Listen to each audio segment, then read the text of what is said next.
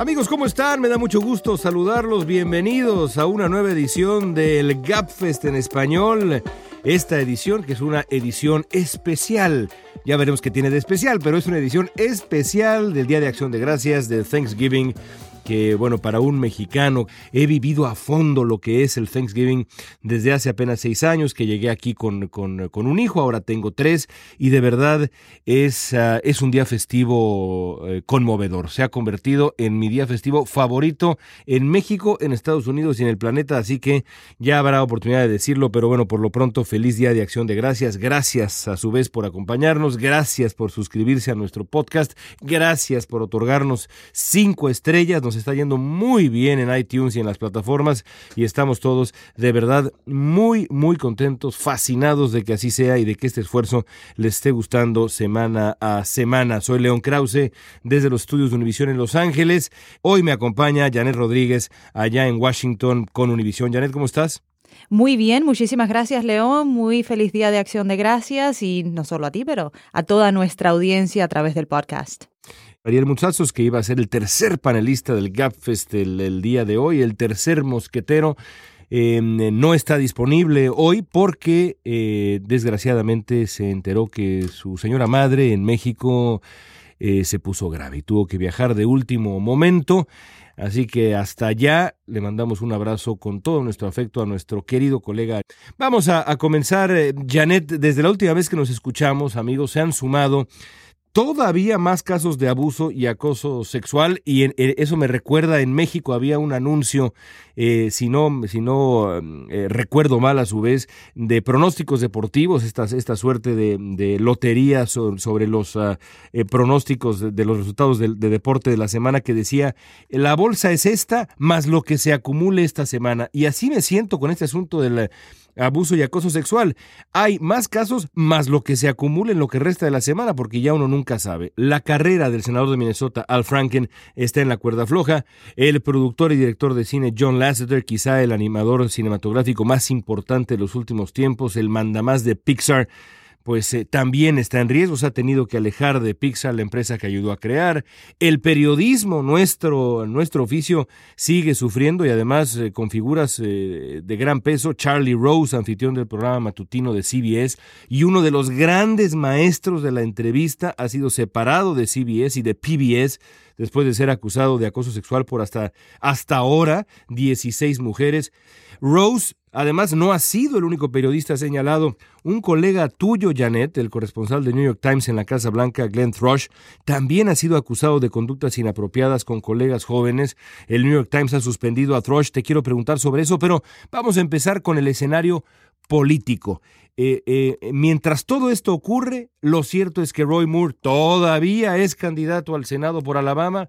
Hay gente que todavía lo defiende y entre esa gente que lo defiende está el presidente de Estados Unidos, Donald Trump, que dice que, eh, bueno, que Roy Moore lo niega, en fin, ha eh, eh, decidido ahí tender una sábana de dudas sobre las eh, denuncias de estas, de estas mujeres investigadas a fondo, Janet, además por el Washington Post, con, cotejando con decenas y decenas de fuentes alrededor de cada uno de estos casos. El presidente de Estados Unidos dice, pues quién sabe, a lo mejor es fake news desestimar de manera categórica las alegaciones de todas estas mujeres. Es lo que ha hecho el presidente en sus primeras declaraciones en cuanto al caso de Roy Moore. Recordemos que durante semanas el presidente se mantuvo en silencio.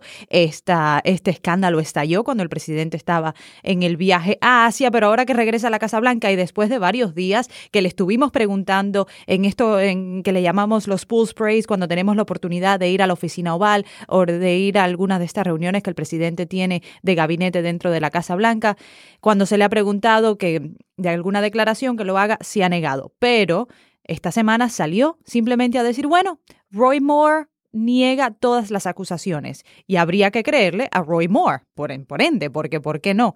Eh, que no queremos a un liberal, a un demócrata liberal en el Senado, que eso no se puede permitir y que estas mujeres, pues, uh -huh.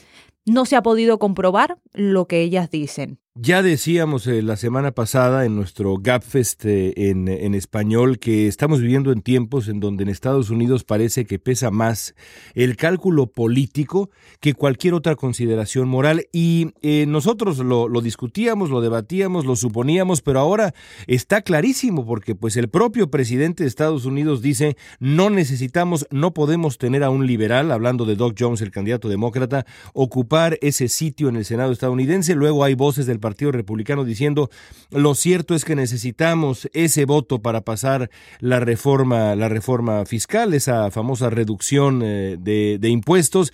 Una vez más nos queda claro, Janet, que estamos en un momento en donde las cosas son como son. Hay un oportunismo político, el cálculo político importa más que poner en el Senado estadounidense a un hombre que ha sido acusado por decenas de personas con fuentes corroboradas periodísticamente por el Washington Post de ser un pederasta. Asimismo, yo creo que el catalítico aquí ha sido que ya se ha visto que las encuestas eh, se, se, están alineando para que a lo mejor pueda ganar el demócrata. Doug Jones está tomando fuerza, hay mucho más apoyo, eh, se está acercando en las encuestas y hasta ya en algunas encuestas supera a Roy Moore. Y el presidente se está dando cuenta de que el partido está en grave peligro de perder ese asiento en el Senado de los Estados Unidos. Por eso sale a decir, bueno, Roy Moore ha negado todo y no podemos tener a un demócrata y a muchos votantes en el estado de Alabama y lo conversaba con un analista político republicano que me explica y conoce bien al electorado de Alabama, un electorado extremadamente conservador, que prefiere a un republicano inmoralmente cuestionable a pesar de todas las alegaciones que se han hecho públicas, a pesar de que ya estas mujeres han salido en la televisión, se le ha puesto una cara, han contado sus historias, han, tenido la fortaleza moral eh, de, de salir a enfrentar públicamente a este hombre, a un demócrata con quien no comparten cierta ideología. Sí, y es muy importante para el Partido Republicano por varias razones, no solamente por el, debate y la potencial aprobación de la soñadísima reforma fiscal, eh, está ahí en la tablita el apoyo del senador Flake, del senador Corker, y los republicanos en efecto no pueden perder básicamente un solo voto más, como tampoco pueden perder el estado de Alabama si es que quieren mantener potencialmente el control del Senado en las elecciones del 2018, así que lo que está en juego es, en efecto, políticamente muy, muy pesado, de enorme trascendencia. Yo aún así creo que en un mundo ideal eh, o en otros tiempos por lo menos, las consideraciones morales deberían tener un peso específico mayor a estos cálculos políticos que francamente son de un enorme cinismo, como me parece de un enorme cinismo también que el presidente Donald Trump, que ha sido señalado en, eh, en otros tiempos, cuando no era presidente de Estados Unidos, por también decenas de, mujeres, 16 hasta donde recuerdo, de conductas inapropiadas. Es decir, caray, ¿quién, eh, quién, quién tiene el valor de, de arrojar la primera piedra? Y ya lo hizo, y él arrojó la primera piedra, está defendiendo a Moore y ahora no puede eh, desligarse de, ese apoyo que le ha dado a Moore. Y ahora la, el argumento que hacen los republicanos y, y les ha, se le ha volteado la tortilla aquí un poco a los demócratas es que muchísimos demócratas y también algunos republicanos han pedido que Moore eh, se retire de la contienda, pero ahora salir, al salir las acusaciones en contra del senador Al Franken, en contra del congresista eh, con mayor longevidad en la Cámara de Representantes de los Estados Unidos, John Conyers, pues los demócratas eh, se están escondiendo por así decirlo, y los republicanos diciendo, bueno, como mismo, sí. tú has pedido que Moore se retire de la contienda porque ahora no tomas una postura firme y contundente para pedirle a Franken, para pedirle a Conyers que también se retiren de sus puestos en el Congreso de los Estados Unidos. Pero de nuevo, ese, ese es el mismo escenario de la política eh, que eh, yo creo que ese debate sobre Franken y demás, de nuevo, lo, lo, lo que, lo que lo impulsa, hay otras cosas, pero lo que lo impulsa en Washington es de nuevo el cálculo político, el cálculo político que implica el final de la carrera de Al Franken, que se había convertido en un, en un auténtico gigante del Senado eh, a su manera. Y crítico del presidente. Enorme crítico del presidente. Y algunas personas decían hasta potencial candidato presidencial para el, para el, 2000, para el 2020. Ahora, Janet, no quiero dejar eh, este tema sin, sin preguntarte. Tú eh, eres, eres una periodista eh, que trabaja eh, en las más altas esferas eh, o con las más altas esferas del poder en Washington y del nuestro oficio, de nuestra profesión también en la capital de Estados Unidos. Has estado sentada cerca de Glenn Thrush, has estado en ese ambiente, conoces el ambiente periodístico y también el ambiente de la política y cómo, eh, como en un diagrama de Venn, se intersectan y encuentran eh, pues vínculos en común. ¿Qué opinas de, la situación que, vive el, el, periodismo? Charlie Rose, Glenn Thrush, ¿qué opinas? Tú lo has vivido. León, tú y yo bien sabemos que el, no quisiera decir el acoso sexual, pero el sexismo en nuestro em, ambiente es un secreto a voces. Ha sucedido hoy, sucedió ayer, ha sucedido durante años lo hemos vivido todas. Yo no creo que haya una mujer en nuestra profesión que no haya que no haya sido, no quiero decir víctima, yo nunca he sido víctima de acoso sexual. He tenido la dicha y la dicha no debería ser la palabra adecuada porque no le debería suceder a ninguna mujer, pero hablando con muchísimas colegas durante estos días, porque uno empieza a hablar del tema, me he dado cuenta que muchísimas mujeres a mi alrededor, personas, colegas de alto nivel, de alto rango, han sido víctimas. Y hay muchísimas que no se atreven a decirlo. Alguien estaba hablando y quisiera contar esta anécdota con una colega que ya lleva más de 20 años en esta profesión y me confesó que ella cuando tenía 19 años fue acosada, manoseada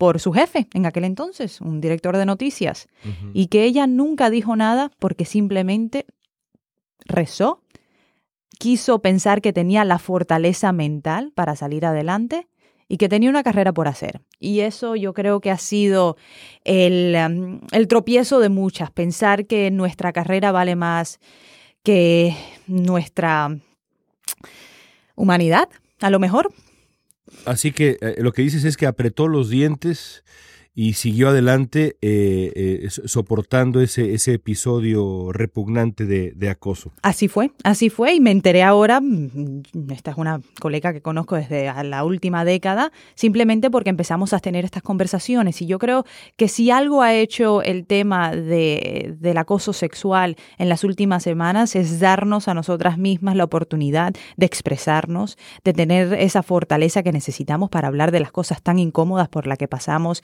en nuestras carreras.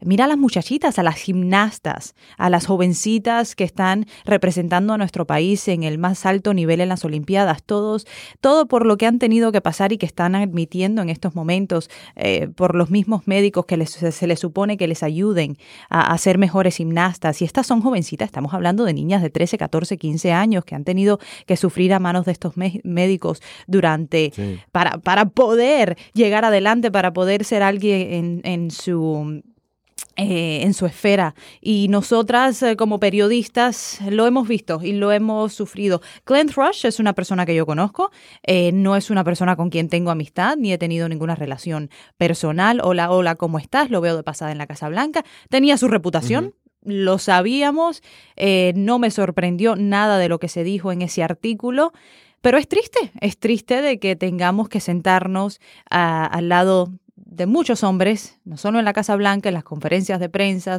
en, en lugares eh, donde vamos, donde los hombres se sienten empoderados, porque son hombres, nosotras somos mujeres, porque a lo mejor nos ven jóvenes y apuestas y dicen que, bueno, por, por su belleza llegó a donde está. Y y es una tristeza, es una tristeza la verdad que, que tengamos que todavía en el 2017 sentirnos eh, en un segundo plano. déjame preguntarte esto, eh, que a mí me llama la atención. E, esta cultura de denuncia ha permanecido eh, en, nada más, digamos, circunscrita a la sociedad estadounidense, anglo. En nuestro idioma no hemos sabido nada, eh, a pesar de que tú y yo sabemos, tú más que yo, por razones que tú misma has explicado, que hay casos, que hay casos eh, no solamente en nuestra profesión, sino en muchas otras. Mi pregunta para ti es, y tomo como ejemplo a una chica periodista extraordinaria, por cierto, reportera, que eh, unos meses después de que le ocurriera lo que voy a decir ahora, eh, ganó un Emmy, porque así es la vida, tuvo la valentía aquí en un canal local de Los Ángeles de mm, denunciar a su director de noticias que la había acosado sexualmente. Esta chica se llama Carla Mesola. ¿Qué pasó con Carla Mesola después de denunciar a su jefe de noticias, quien por lo demás también tenía su fama? La echaron, la corrieron. Adiós. Unos meses después ganó un Emmy, pero después eh, una reportera de Forbes la encontró manejando un Uber porque no encontraba trabajo en otro sitio.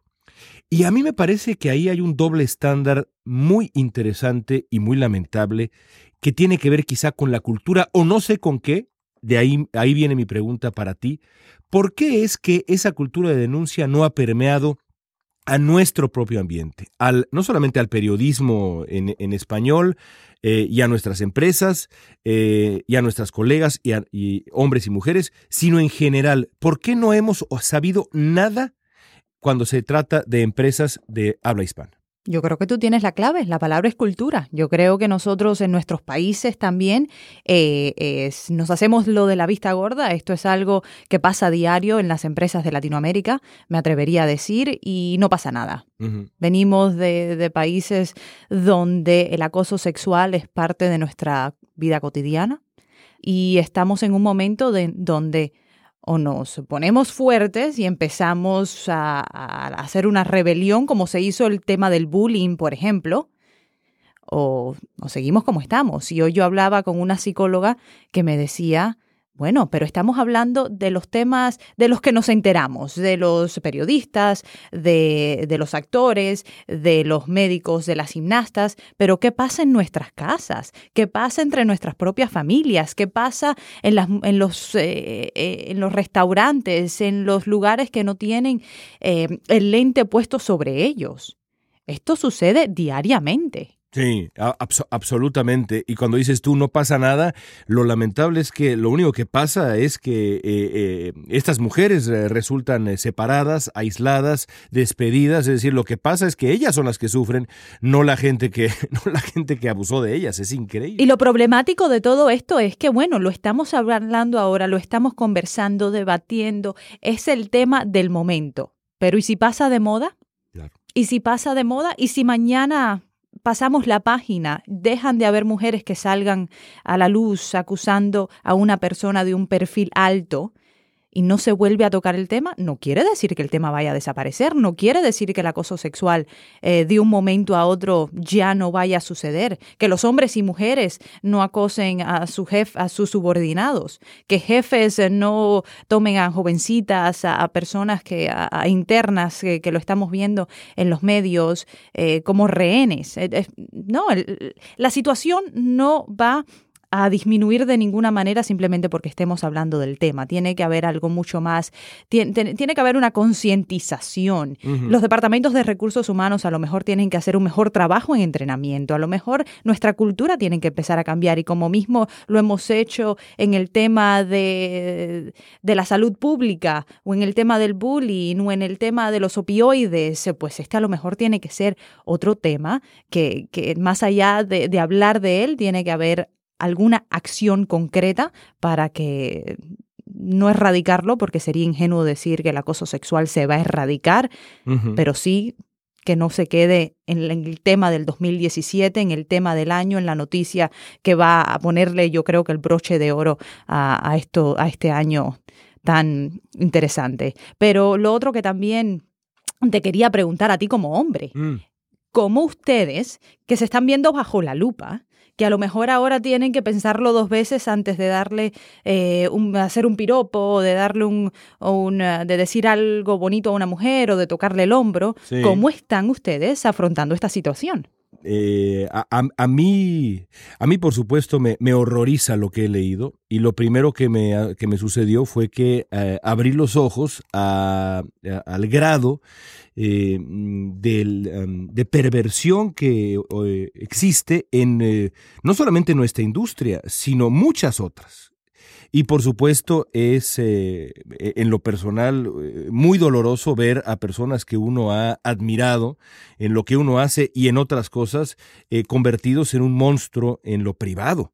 Eso lo primero. Lo segundo es que creo que hay un debate ahí y, ahí más que mm, como un hombre de 42 años, eh, eh, periodista, lo pienso como padre de tres muchachos, em, uno de nueve años y otro, eh, otro par de demonios de cinco, que están muy chicos pero que van a, en algún momento van a acercarse al sexo opuesto y van a tener que aprender a seducir.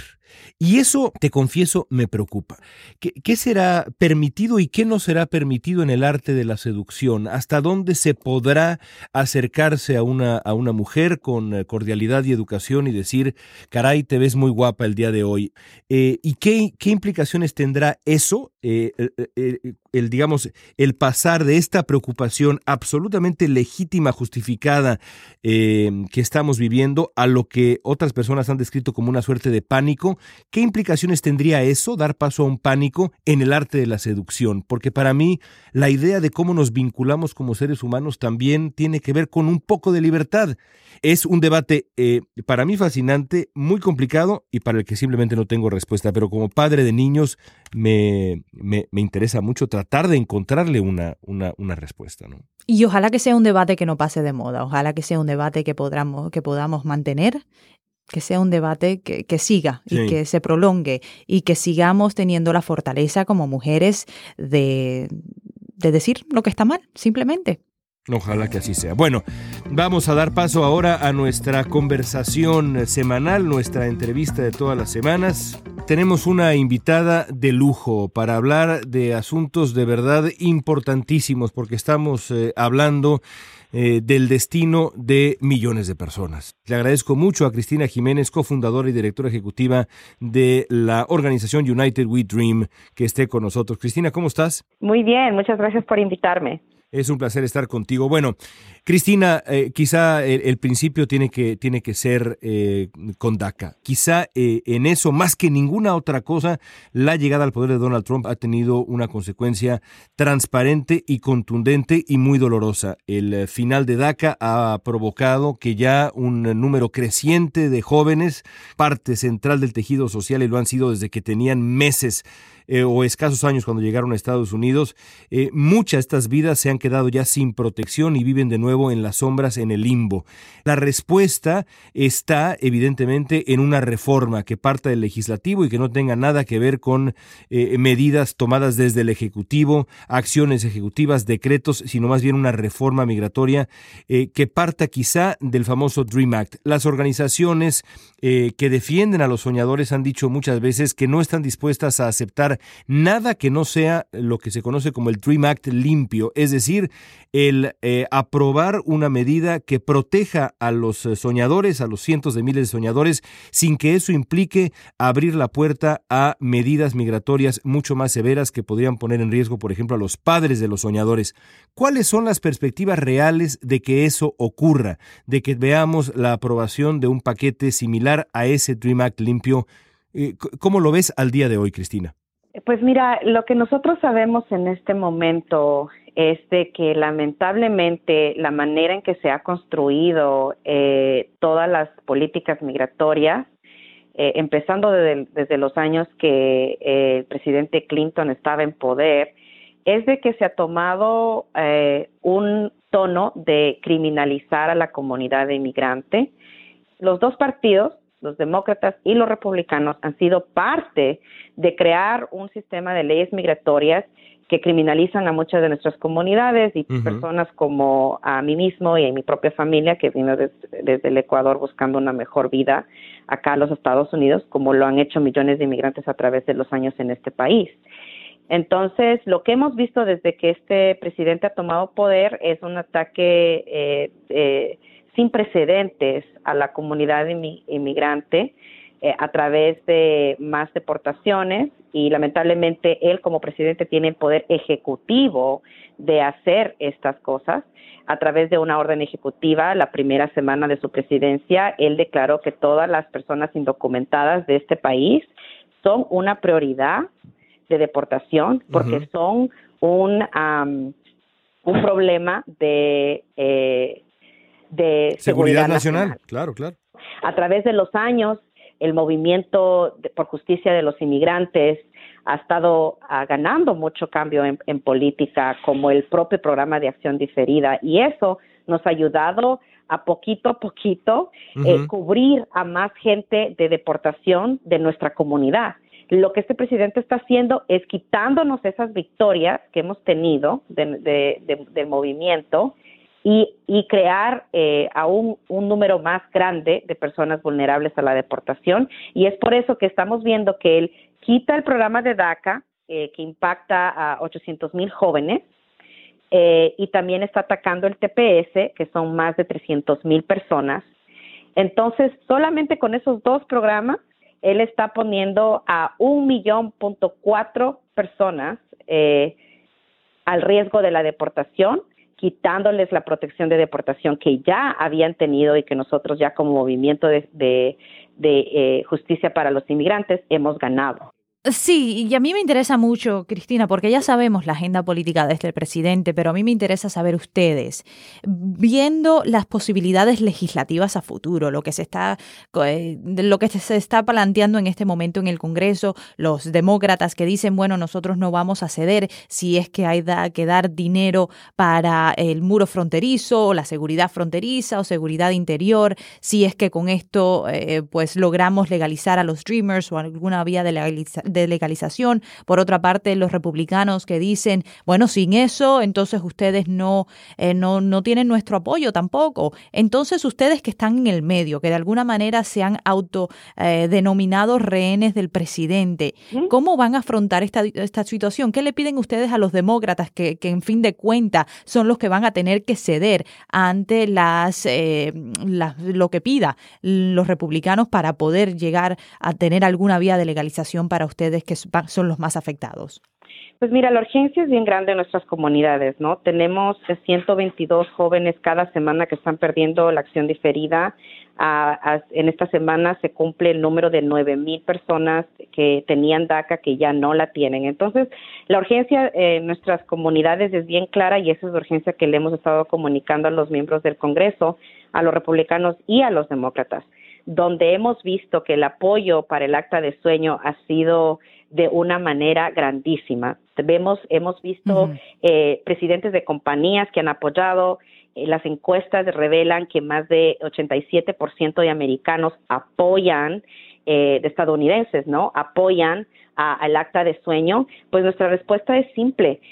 Hay un apoyo tan grande para el acta de sueño que lo único que se tiene que hacer en el Congreso es hacer lo que lo que lo que el pueblo pide y lo que el pueblo apoya. Pero se puede persuadir. Pero eso no es lo que claro, eso no es lo que siempre se hace en el Congreso y sabemos que la realidad política en Washington en el Congreso de los Estados Unidos con mayoría republicana no es aprobar un acta de sueño limpio.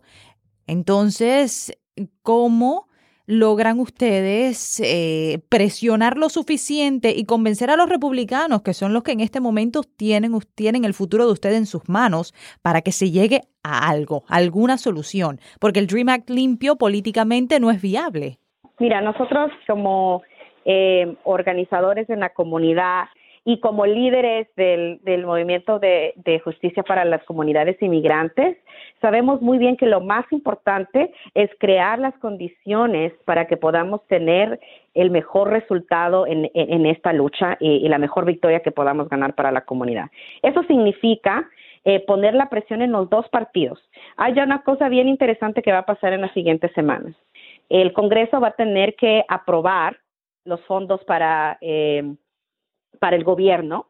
Y para eso los republicanos, aunque sean la mayoría en el Congreso, necesitan votos demócratas para poder eh, aprobar eh, el, presupuesto, y que el gobierno no se cierre. Exactamente.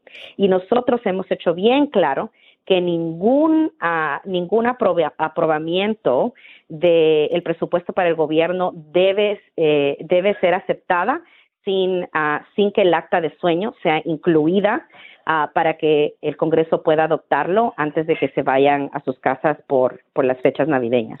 Déjame preguntarte un poco sobre el, sobre el pasado, es decir, cuando, eh, cuando piensas en eh, la, la, actitud de las organizaciones eh, con Barack Obama, por ejemplo. aquella época en donde Obama fue señalado y etiquetado como el famoso deportador en jefe, cuando, cuando, cuando imaginas también eh, la manera como los hispanos reaccionaron en la elección del 2016, que para muchos, bueno, mucha gente esperaba una ola hispana, esa ola hispana simplemente no, no ocurrió, incluso Donald Trump recibió un porcentaje sorprendente de votos de la comunidad hispana. Eh, ¿Qué opinas, digamos, de lo, que, de lo que se hizo o se dejó de hacer en los años de Barack Obama? ¿Cómo crees que la historia juzgará a Barack Obama en función de la comunidad hispana? Pues mira, esto eh, es no solamente del presidente Obama, pero también del Partido Demócrata, ¿no? Y como estaba diciendo al principio de nuestra conversación, eh, ha, sido bien, ha sido bien claro que los dos partidos han sido cómplices en construir el, el sistema racista que tenemos ahorita de leyes migratorias en este país mirando a, al, al, Partido Demócrata y a su líder en ese tiempo con el presidente Obama, en, en los años en los cuales ellos tuvieron un poder completo del Congreso, era el momento indicado para que su administración y el Congreso eh, peleara por una reforma migratoria, de la misma manera que se luchó por una, una reforma para, para la salud ¿no? en los Estados Unidos. Y no lo hicieron. Y en hecho, fue por eh, el hecho de no tener suficientes votos demócratas el acta de sueño no se convirtió en ley en el 2010. Sí ha crecido el voto migrante, sí ha crecido el voto latino en, este pasado noviembre 8 con las elecciones, eh, mirando a un ejemplo como el estado de Virginia, donde en hecho los que ayudaron a que los candidatos que tienen mejores posiciones en la política migratoria a que ganara fueron eh, los votantes afroamericanos, los votantes latinos y los votantes eh, inmigrantes que salieron a votar en el estado de Virginia y en muchas otras localidades. Entonces, si como comunidad nos mantenemos involucrados y asimismo como luchamos por los derechos de la comunidad, eso se transfiere al voto. Déjame, antes de terminar, Cristina, hacerte una pregunta sobre, sobre el TPS. Ya lo mencionabas tú, eh, el, número de personas potencialmente afectadas por el final del TPS entre salvadoreños, hondureños, haitianos y nicaragüenses es más de 300 mil.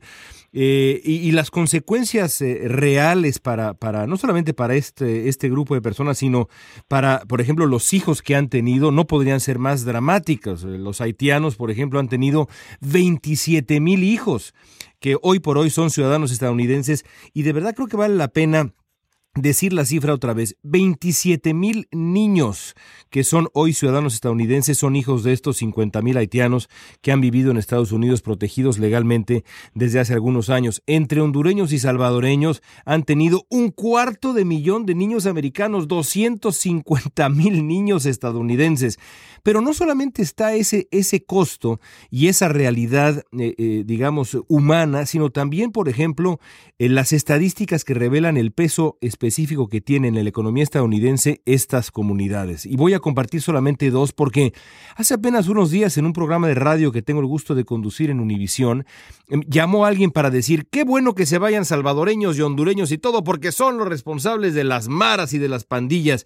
Y entonces yo le dije, a ver, le voy a compartir dos datos el 86% de los salvadoreños, haitianos y hondureños que viven en Estados Unidos bajo el TPS están activos en la fuerza laboral, es decir, 9 de cada 10 tienen un trabajo.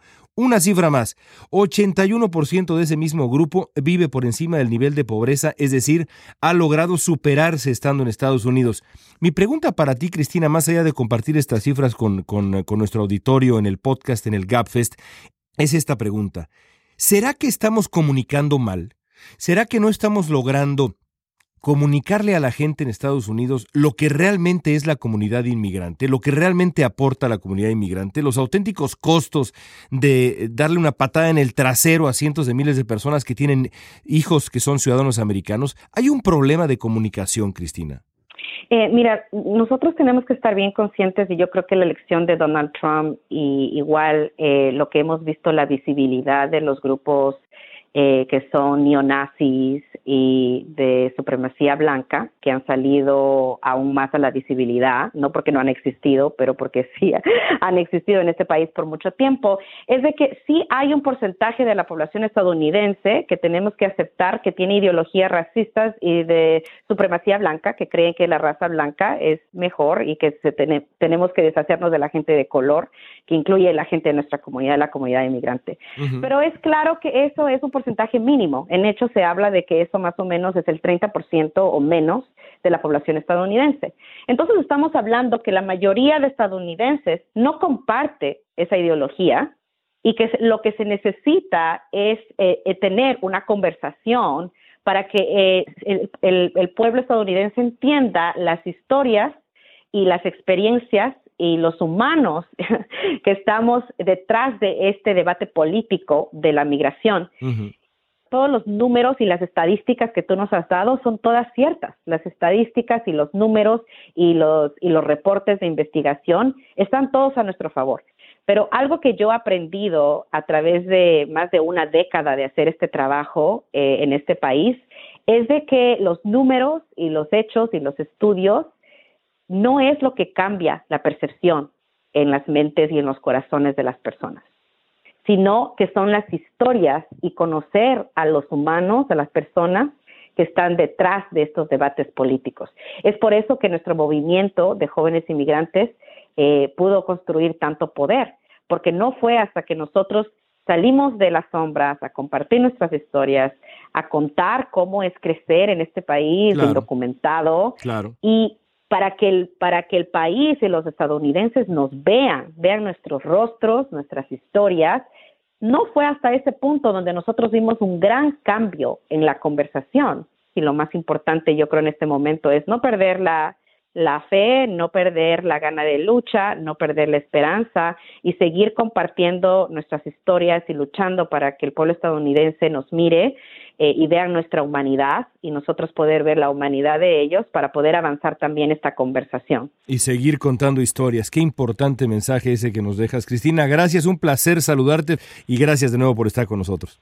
Muchísimas gracias.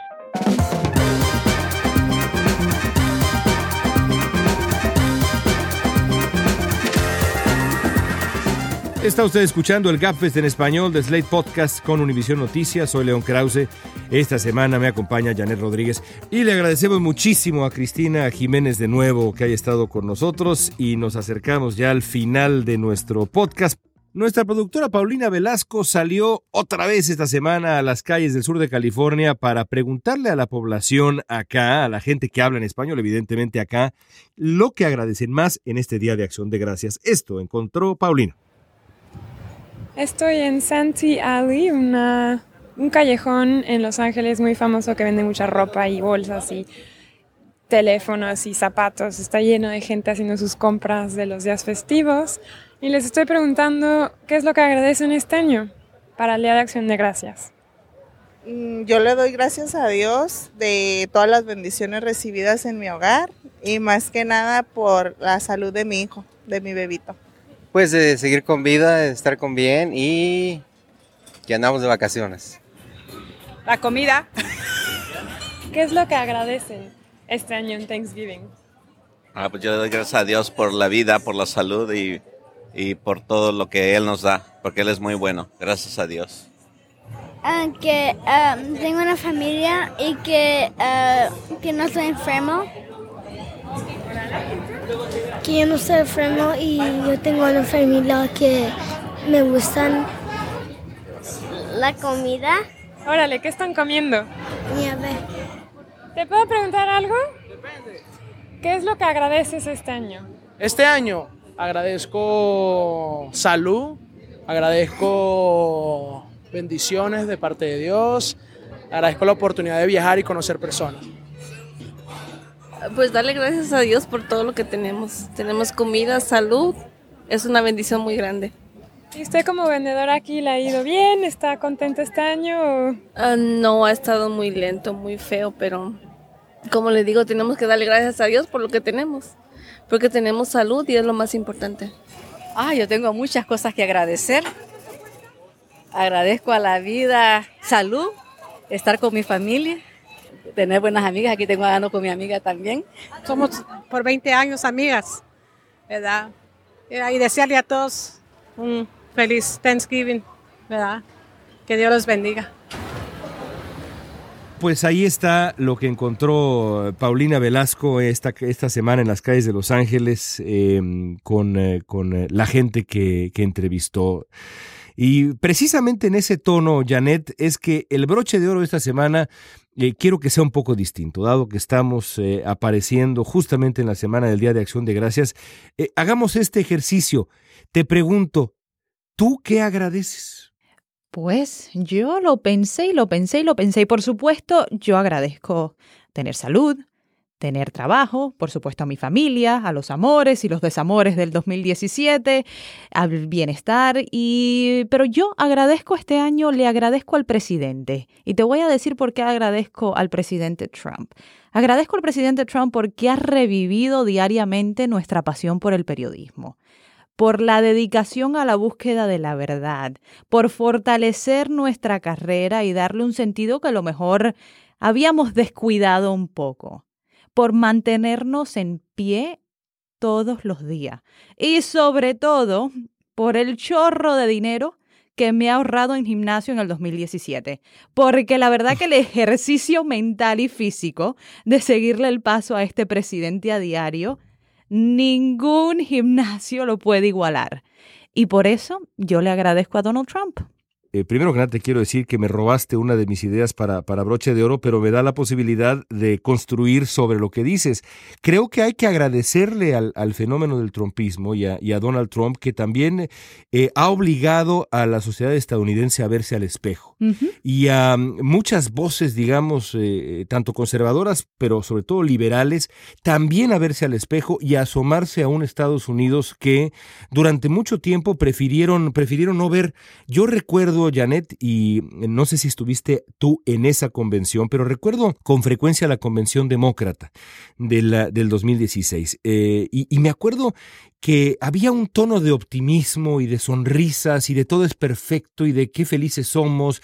Claro, había tensión entre Bernie Sanders y Hillary Clinton, sí, pero el tono de la convención era un tono de celebración eh, absoluto, ¿no? Eh, eh, em, de Morning in America, casi, ¿no? No hay nada que esté mal. Eso que dice Donald Trump, esa oscuridad, esa penumbra, en realidad no existe. Todo está perfecto. Pues con la sorpresa de que después de la elección nos dimos cuenta que no que no todo está perfecto, que hay un profundo desconsuelo en varias zonas de Estados Unidos, que hay prejuicios que están eh, eh, todavía hoy, pero sobre todo en el proceso electoral, que sacaron la cabeza y empezaron a pegar de gritos. Y eso, lo cierto es que eso no lo hubiéramos visto sin Donald Trump, Janet. Hemos tenido que afrontar las incomodidades, afrontar entre nuestras propias familias que están divididas. Yo creo que esta noche nos vamos a sentar en esa mesa y el que hable de política va a tener que hacerlo de una manera muy sincera. En mi casa se va a hacer. Yo tengo familiares que votaron divididamente por un lado y por el otro y hemos tenido que afrontar nuestras propias divisiones, llegar a la mesa y sentarnos a decir los porqués y hablar muy sinceramente de temas que no hubiéramos hablado en el pasado. Y por eso tenemos que estar también agradecidos porque nos ha traído a un momento de claridad, de honestidad, de sinceridad que no habíamos tenido en el pasado sobre cómo nos sentimos sobre ciertas cosas, de un lado o del otro. Sí, yo eh, en, la, en el debate interno sobre qué agradecer, por supuesto, estoy, estoy de acuerdo con, eh, con Janet Rodríguez. ¿Pero qué agradeces tú? A ver, cuéntanos. No, pues bueno, yo no estoy de acuerdo que yo, es decir, yo por supuesto, lo mismo que tú agradezco a mi familia, tengo el... Eh, la dicha de tener tres hijos, de tener un, como ya dije hace unos minutos, un, hijo nacido en México, inmigrante, que me ha enseñado muchísimo en estos años de lo que es eh, la asimilación, de lo que es eh, eh, estar, estar en Estados Unidos siendo un pequeño nacido en México con el español como el primer idioma y, al mismo tiempo enamorarse de, de, su país adoptivo. Hoy él se considera binacional, plenamente bicultural y plenamente también bilingüe. Y tener también dos hijos nacidos en Estados Unidos y verlos desarrollándose y también trazar vínculos con con su, con su país, eh, eh, el país de, origen de sus padres, que es, que es México. Agradezco, por supuesto, la presencia de mi, de mi esposa en mi vida. Agradezco a mis alumnos de la Universidad del Sur de California. Agradezco que tengo trabajo y que mi trabajo me permite vincularme con la gran comunidad hispana en, um, en Estados Unidos y, y, en, y en México, ni se diga. Pero sobre todo, Janet, eh, y es algo parecido a lo que tú dices, yo, yo agradezco los tiempos que vivimos. Es decir, creo que los tiempos que vivimos son, primero que nada, un enorme reto para los periodistas como nosotros. Vivimos en tiempos interesantes, vivimos en tiempos peligrosos, vivimos en tiempos en donde nuestra labor es más importante que nunca. Eso es, eh, creo yo, incontrovertible. Eh, pero el periodismo bien ejercido, porque también eso, eh, eso también hay que ponerlo en la mesa, nos ha obligado a los periodistas a vernos al espejo y a decir qué tipo de periodismo queremos hacer. ¿Queremos hacer periodismo de opinión? periodismo con, un sesgo activista o queremos ser un periodismo más puro. Y yo siempre regreso, pensando además en estos tiempos en los que vivimos, a la siguiente conclusión, y es esta. ¿Cuándo una opinión ha tirado a un poderoso? ¿Cuándo uh -huh. la opinión de un periodista ha tirado a un poderoso? Y la respuesta, Janet, a menos de que tú tengas otro ejemplo, la respuesta es nunca. ¿Cuándo? Los hechos sobresalen, Exacto. los hechos siempre sobresalen. Claro, el trabajo de reporteo, el, el, el, trabajo de reportaje, de investigación periodística, ha tirado presidentes. Y por eso yo creo que eh, es momento de agradecer a los tiempos en los que vivimos en función de lo que hacemos y de lo que somos, porque en el ejercicio más virtuoso de lo que, de lo que hacemos es que podemos quizá solucionar los enigmas y los desafíos de este, de este tiempo que es sí emocionante, pero por otro lado aterrador, ¿eh? Aterrador. Y aunque sea pesado, aunque sea cansante, aunque sea, yo me levanto algunos días y yo digo, ¿cómo voy a afrontar el día? Pero pienso, si no lo hago yo, ¿quién lo va a hacer? Uh -huh. Yo tengo la oportunidad de entrar a esa Casa Blanca todos los días y de hacer esa pregunta y de poner a mi audiencia eh, y, y, y, de responder a mi audiencia las preguntas que tienen sobre esta administración y que sus vidas, reconozco que muchas de ellas eh, pues eh, buscan esas respuestas porque no saben cómo, cómo van a afrontar su futuro en este país por las leyes que se están haciendo al momento. Entonces yo agradezco tener esa oportunidad de poder ser una voz, uh -huh. de estar en un puesto tan importante, de, de tener la posibilidad y, y, el derecho de libre expresión también, porque tenemos que, que, ser, que estar muy agradecidos de estar en un país que nos permite hacer el tipo de periodismo que hacemos sin que nos callen, sin que nos arresten, sin que nos golpeen. Preguntas que me, que me hacen a menudo es, ¿Cómo lo haces? ¿No te sientes intimidada? ¿No te sientes, eh, te sientes amenazada? Y yo digo, no, vivimos en los Estados Unidos. ¿Qué me puede pasar a mí cuando en México están asesinando periodistas? Claro. Cuando en las Filipinas el propio presidente los manda a matar. Cuando en muchos países de África no existe el periodismo. Entonces tenemos que estar extremadamente agradecidos por el trabajo y por el reto que nos ha dado este señor presidente. Estoy de acuerdo contigo, estoy de acuerdo contigo. Y con eso llegamos al final. Les recuerdo que si usted es miembro de Slate Plus, le hemos preparado una parte de nuestra conversación en inglés. Slate Plus es una membresía que da acceso a todos los programas de Slate con la satisfacción de, saber que está usted apoyando el periodismo que hacemos en Slate y evitando los anuncios. Si todavía no es miembro, puede probar dos semanas gratis buscando slate.com diagonal Gapfest Plus. Eso da por concluido nuestro episodio en esta semana. No puedo irme de este podcast, despedir este podcast sin eh, pedirle que nos dé unas estrellitas eh, generosas en iTunes, eh, pedirle que nos escriba con preguntas y comentarios a elgafes.slate.com. Recibimos muchos correos y todos los apreciamos muchísimo. Pedirle que nos siga en Twitter, arroba elgapfest. Agradecerle a Paulina Velasco, nuestra productora, a AC Valdés de Panoply, nuestra ayuda en DC, a María acá en Los Ángeles a Janet Rodríguez, por supuesto. Janet, gracias y que tengas un gran día de acción de gracias. Igual para ti, muchas felicidades a ti, a tu familia, a todos los que nos escuchan y espero que sea un día fenomenal para todos. Y a todos ustedes, amigos, que, que pasen un gran día con, con la familia y nos escuchamos acá de nuevo la próxima semana con el GAFE. Soy León Krause. Hasta la próxima.